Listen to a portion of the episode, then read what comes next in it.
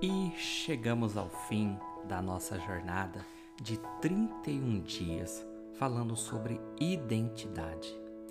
E para finalizarmos, no 31º dia, quero lembrar você que você é um templo santo unido a outros cristãos.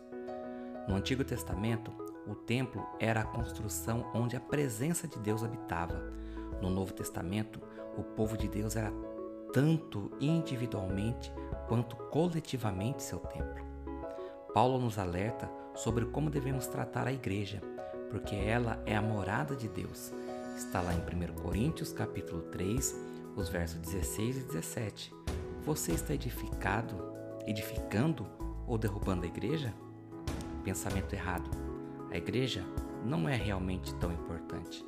Pensamento correto. Eu deveria trabalhar para edificar a igreja. Ela é o templo de Deus. A leitura bíblica desse último dia está lá em Efésios, capítulo 2, do verso 19 ao 21, e 1 Coríntios, capítulo 3, o verso 1 ao 17. Nesses 31 dias em que nós estivemos falando sobre identidade, foram inúmeros exemplos que nós tivemos para falar sobre o tema. E eu quero que você saiba que a sua identidade em Cristo é muito importante, tanto para você quanto para Cristo também.